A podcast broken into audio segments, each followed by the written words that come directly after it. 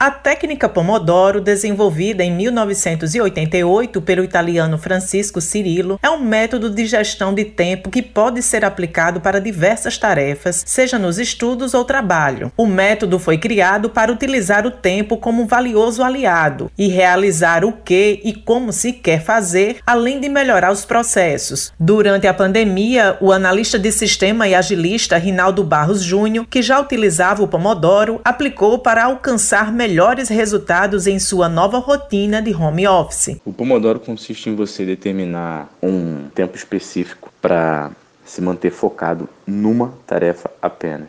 Então, eu, por exemplo, trabalho com intervalos de 25 minutos. Então, durante 25 minutos eu foco em uma tarefa. Depois desses 25 minutos eu pauso 5 minutos. Depois eu começo outra janela de 25 minutos. E aí eu repito esse processo. A cada quatro janelas de 25 minutos, eu pauso 15 minutos.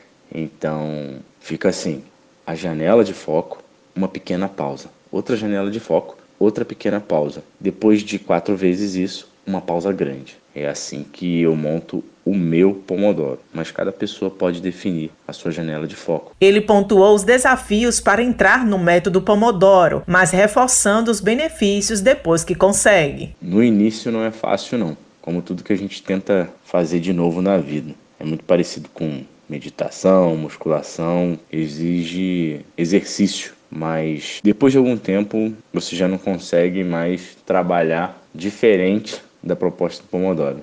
O psicólogo clínico comportamental Walter Fernandes considerou as indicações do Pomodoro e seus benefícios. Ela é bastante é, benéfica, sim porque ela vai melhorar a produtividade, vai melhorar a qualidade, melhorar o gerenciamento de tempo, vai mexer também em melhorar o foco e determinação. Mas assim, ela é muito indicada principalmente para as pessoas que têm procrastinação, que não consegue fazer agenda, que não consegue executar tarefas, começa, termina, abandona. Então, o método Pomodoro super indico, muito bom. Então, assim, ela é eficaz? Vai depender de quem esteja fazendo, porque vai precisar com que eles seja bastante determinado e consiga realmente realizar suas tarefas através da técnica. Josi Simão para a Rádio Tabajara, uma emissora da EPC, empresa paraibana de comunicação.